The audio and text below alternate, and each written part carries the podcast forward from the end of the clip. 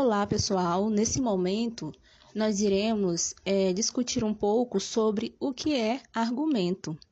E aí, baseado no, no vídeo onde fala alguns conceitos de argumentação, né, da palestrante Laila Vanetti, é, tudo em nossa comunicação, ela traz um certo argumento, tanto a comunicação interna quanto a comunicação externa.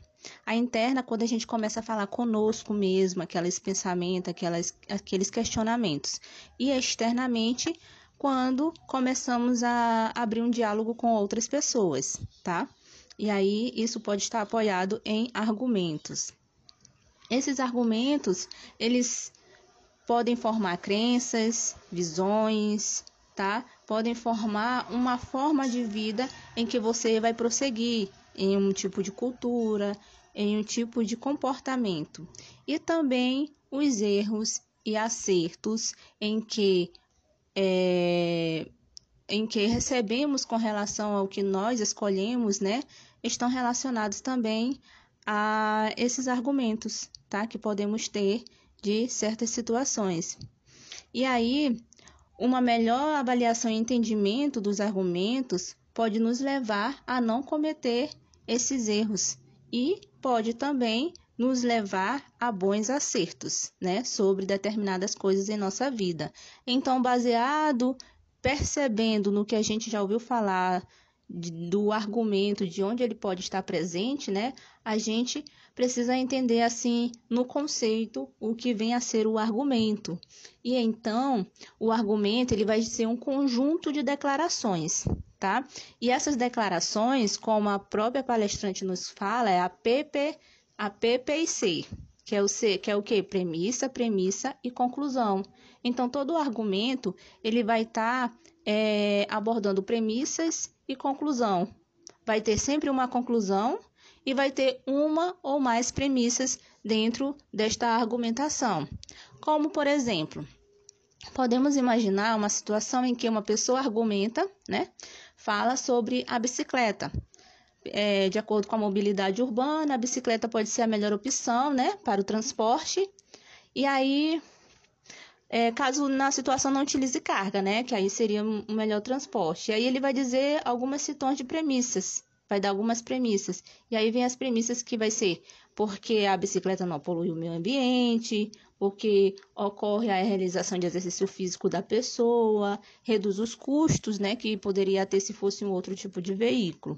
Então a gente percebe que tem a conclusão que a bicicleta é a melhor opção, né, de transporte, e tem as premissas que já vai ser quais são as vantagens, né? O que, que ela traz de bom que fortalece, que alicerça essa conclusão que foi relatada.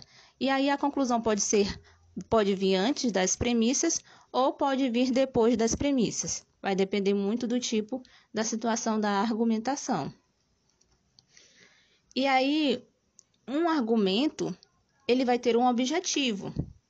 Qual seria esse objetivo? De buscar a verdade, tá? De buscar a verdade e fazer com que as pessoas pensem melhor, pensem melhor sobre as coisas. E aí, nesse sentido, vem o que? A crítica, né? Vem o raciocínio crítico de você não simplesmente aceitar aquilo que você, a informação que você recebeu, principalmente hoje em dia, quando se existe centenas de informações, né? Digamos, tempestuando aí a nossa, a nossa visão, a nossa mente. E aí nós temos que a, praticar o raciocínio crítico, né, de buscar a verdade, de buscar ali o que realmente é importante, tirar a ilusão, tá? Que a maioria das coisas são ilusões e realmente trazer a verdade à tona, que aí nem sempre essa verdade vai nos agradar, né? Vai nos agradar mais do que a ilusão que a gente poderia ver. Então, às vezes, esse raciocínio crítico, ele se torna às vezes cansativo e às vezes até um pouco desanimador por essas situações de tirar a certa ilusão. Mas ao mesmo tempo, você toma decisões mais assertivas, decisões mais corretas. E aí esse raciocínio crítico, ele se torna muito importante, principalmente para gerentes e administradores de empresas, né, para tomarem certas decisões é, enquanto uma negociação, tá? Então, ele tem o objetivo de buscar a verdade, fazer com que a pessoa pense melhor sobre determinada coisa e em muitas situações existem argumentos que são utilizados para convencer, para convencer as pessoas, principalmente na área da venda, tá? Na utilização do marketing. Nesse contexto, né? A gente vê que a palestrante, ela relata sobre a argumentação, tá? Ela diz que a argumentação, ela vem, ela tem um complemento, que é a persuasão, que aí nesse caso é a forma de falar da pessoa, o carisma, a humanização, a vestimenta e vários outros fatores que complementam a argumentação e que de certa forma influenciam para que a outra pessoa aceite né, essa argumentação que foi dada, tá? Isso no caso da área do marketing, que se torna muito importante esse fator de persuasão para contribuir na argumentação. Então, é utilizado muito nessa área para vendas, né? Aí, nesse caso, nem sempre o objetivo vai ser trazer a verdade à tona, mas é, o objetivo será mais o convencimento de, às vezes, até te, de te iludir, né? Ou não, mas fazer o teu objetivo de convencimento para que você aceite aquela argumentação que foi dada pela outra pessoa, tá? E aí, neste caso, pode entrar o raciocínio crítico da outra pessoa em buscar a verdade e tentar não ser levado a essa persuasão, né? Mas aí vem diversas ideias com relação aí com relação a isso divergindo, tá? E aí nessa argumentação persuasiva, né, com a persuasão junto, ela utiliza aí tanto a razão quanto a emoção, tá? E a gente vê que as compras elas vão ser muito emocionais, porque elas vão querer é, tirar de você uma história, algo que já está dentro de você, que você deseja, um objetivo, um sonho, tá? E ela despertando isso faz com que você tenha vontade de comprar, tenha vontade de obter aquele objeto, porque tem a sensação, a ideia de que através daquele objeto comprado você pode realizar aquilo que você deseja, que está dentro de você, né?